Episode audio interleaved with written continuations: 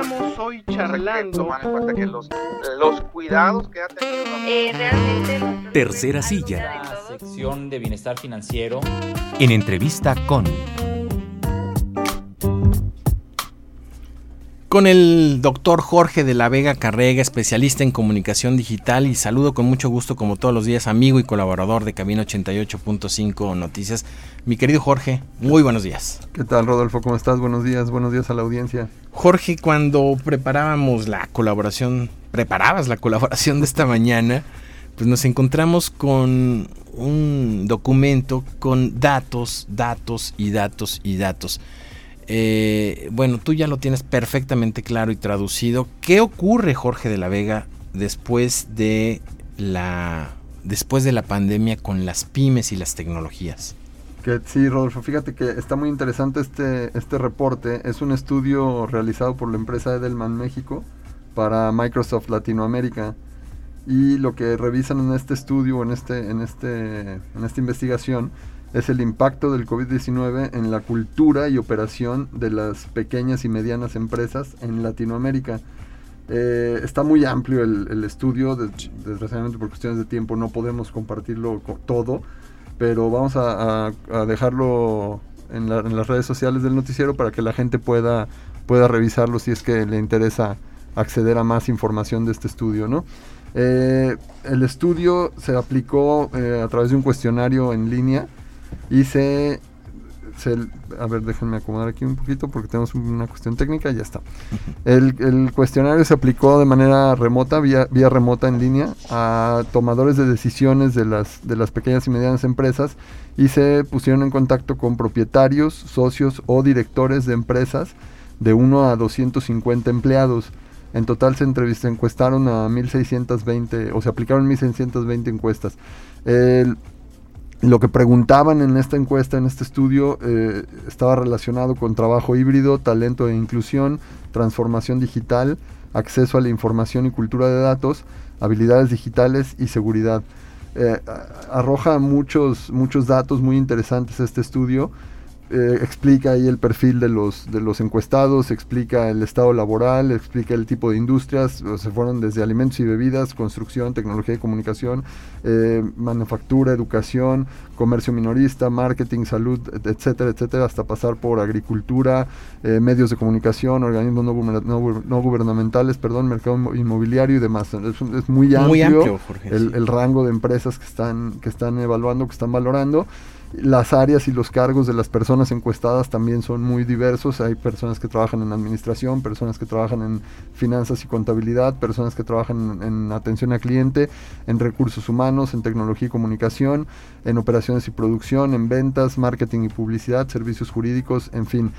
Y lo que, les, lo que a mí me, me, llamó más la atención destacar en, esta colaboración es, por ejemplo, lo que tiene que ver con el tema de transformación digital. ¿Cómo ven las personas encuestadas en sus organizaciones el tema de la, de la transformación digital?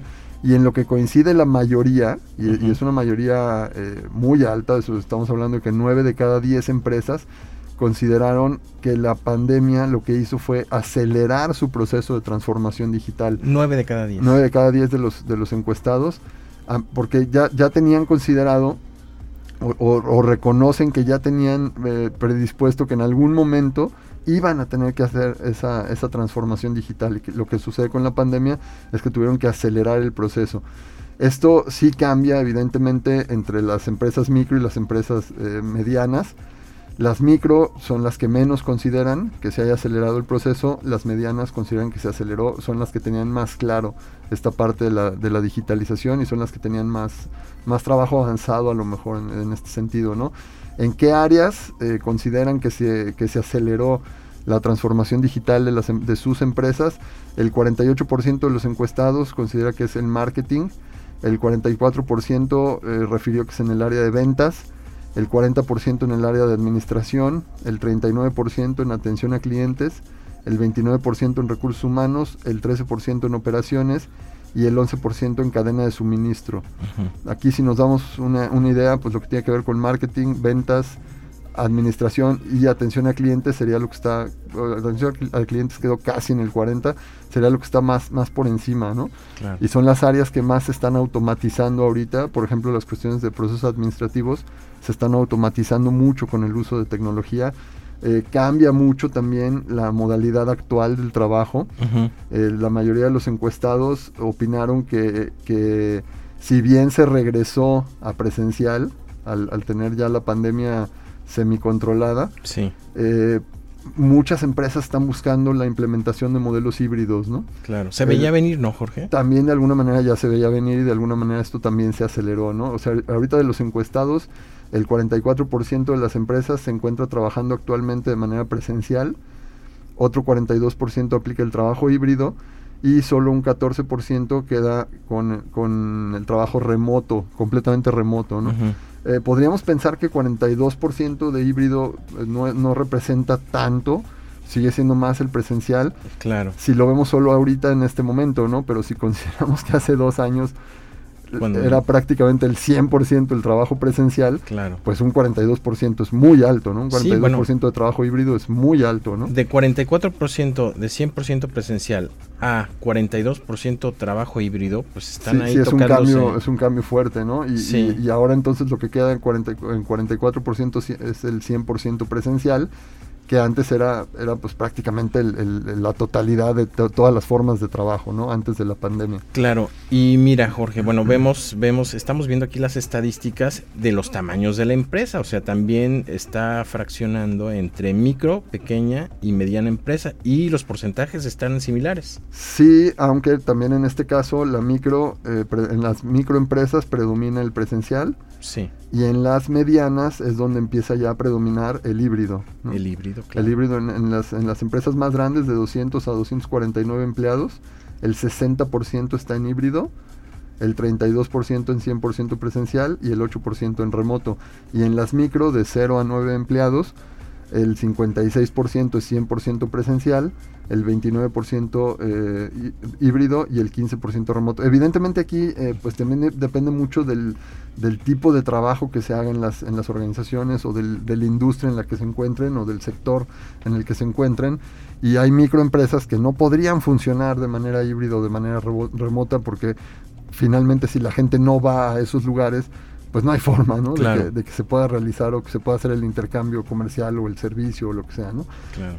Entonces por eso sí, tam- eso también hay que tomarlo, tomarlo en cuenta, pero sí es destacable como, como si se adopta ese modelo híbrido, aunque en muchos eh, espacios pareciera que era tanta la urgencia de regresar a presencial que, que íbamos a, a olvidar estos dos años que estuvimos trabajando a, a distancia y que íbamos a hacer lo posible por dejar ya por la paz ese, ese trabajo a, a Y no. distancia, ¿no? Y no, no es así.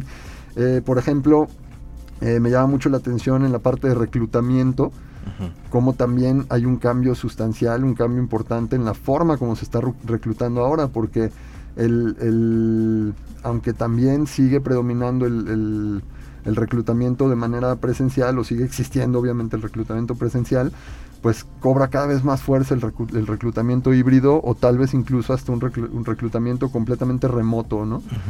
Eh, y cambia la forma, eh, y, perdón, y esto permite también el reclutamiento y el trabajo a distancia, permite también que las empresas puedan contratar eh, a, a personas con, con un rango de, di- de diversidad mucho más amplio, ¿no? Claro, puedes contratar a alguien de Europa, de Ajá. Asia, de... Sí, porque se habla, por ejemplo, de, de que el 91% de la tecnología, que, la- que el 91% de los encuestados reconocen que la tecnología ha facilitado los procesos de reclutamiento. El 81% declara que reclutan a trabajadores más diversos, hablando en cuestiones de género, en, cuestiones de personas con discapacidad, diversidad et- étnica, Claro. diversidad de edades y demás. 69% eh, hace referencia a que aplican contratos temporales por hora o por proyecto, cambia la modalidad de, de trabajo. Eh, Contratos más pequeños contratos más breves en tiempo. 49% eh, declara que sí tuvo que realizar recortes de personal debido a la, a la crisis y 47% de los encuestados eh, hace referencia a que reclutan a trabajadores que viven en el extranjero o en lugares distantes de la sede de la, de Claro. la empresa, ¿no? Cosa que hace, hace dos años pues sí se hacía, ya, ya, Sí. ya existía el teletrabajo, pero no con tanta fuerza como lo estamos viendo Claro. ahora, ¿no? Entonces esto también se aceleró eh, debido a la, a la pandemia, ¿no? Cambia la forma de capacitar también. Ujú. El 89% de las empresas encuestadas menciona que la, la pandemia ha cambiado el formato de la capacitación, la forma como capacitan a las, a las personas. El 81% eh, hace referencia a que implementaron capacitaciones para digitalizar a los empleados Es decir, enseñarles las herramientas. enseñarles las herramientas digitales, entonces cambia también el contenido de las capacitaciones. El 77% implementó capacitaciones para poder operar trabajo remoto. El 76% eh, menciona que este nuevo esquema lo van a mantener, incluso ya cuando se pueda decir que ahora sí está superada la, Ujú. la pandemia. Y el 75% reconoce que la pandemia ha cambiado el contenido de las capacitaciones, ¿no? Entonces, O sea, no solamente las herramientas, Jorge, sino también el contenido. Es Sí. decir, capacitan para enseñarte a utilizar las herramientas digitales. Sí, por ejemplo, el 49% se enfocó en o, o refiere que, que le dieron más prioridad a habilidades para trabajo remoto. Ujú. Un 49% también menciona habilidades digitales. 44% menciona que, que- que hizo muchos esfuerzos en capacitación de, de marketing digital. 38% habilidades para el trabajo colaborativo. 33% habilidades blandas, que son todas estas habilidades de comunicación y de interacción social. Ujú. 30% eh, hace énfasis en que, en que sus capacitaciones tienen ya elementos de habilidades en ciber- ciberseguridad, 28% eh, conocimiento de tecnologías avanzadas y 27% habilidades para la toma de decisiones basada en datos. ¿sí? que eso también es, es importante, como se le empieza a dar otra otro énfasis, otra, o sea, se empieza a reconocer la importancia de, de gestionar toda la información que maneja la empresa para poder tomar decisiones a partir de ese, de ese manejo de datos, ¿no? Los datos hayan estado siempre, Claro, han existido siempre, ¿no? claro. Y esto, bueno, pues evidentemente supone eh, impactos y barreras que también están, están representados aquí en el, en el estudio. Y eh, aunque, por ejemplo, el 43% de los encuestados reconoce que la productividad ha aumentado, el 25% dice que la productividad ha disminuido y un 20% in- indica que no ha, no ha notado un impacto en la, en la productividad a partir de, de estas situaciones ge- generadas por la pandemia en, en cuanto a tecnología y en cuanto a aceleración digital. ¿no? Sí, claro, claro. ¿Qué, eh, ¿Cuáles son tus conclusiones, Jorge, de este estudio? A mí lo que te digo, lo que más me llamó la atención es, es el- ya el reconocimiento formal que se hace ahora sí, porque ya lo habíamos platicado hace dos años que, estalló la pandemia, que nos fuimos al confinamiento, que estábamos encerrados, que las empresas tuvieron que hacer lo que pudieron para salir adelante y sobrevivir. Ya se empezaba a mencionar esta cuestión de que, de que lo que estaba pasando era que se estaba acelerando un proceso que era inevitable, ¿no?